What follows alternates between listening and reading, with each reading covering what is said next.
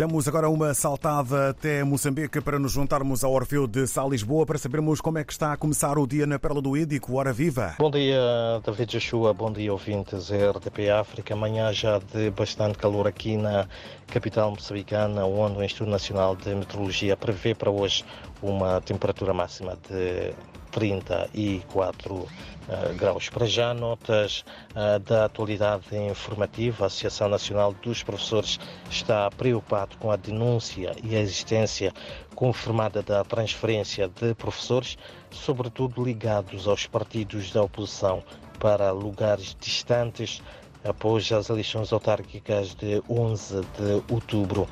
Uma situação despontada em Vilanculos, na província de Inhambane, mas que, segundo a agremiação, se registra um pouco pelo país, onde a preocupação assenta também na falta de pagamento de horas extraordinárias.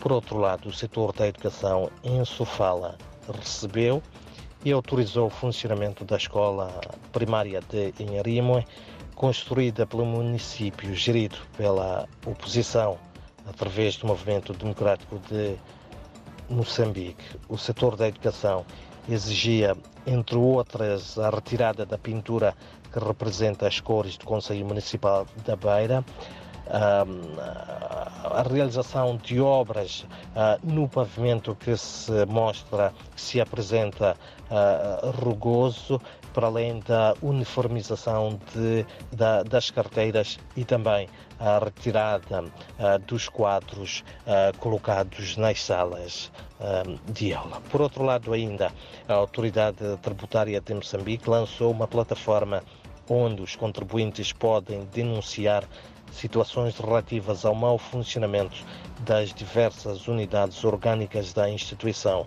combater a corrupção e permitir a angariação eficaz de impostos para o Estado são alguns dos principais objetivos. É também de uh, destacar neste dia que a Câmara de Comércio de Moçambique realiza uma sessão para o esclarecimento aos empresários e ao público em geral da Lei de Trabalho recentemente revista.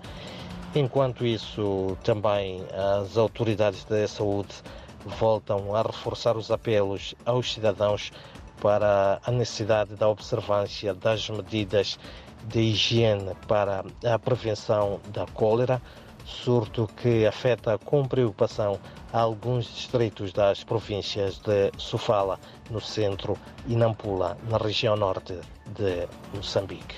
São então estas, David, uh, Joshua ouvintes, algumas das notas de destaque para este começo uh, de quinta-feira, um dia, recordo, a temperatura máxima prevista aqui para a capital moçambicana é de 34 graus.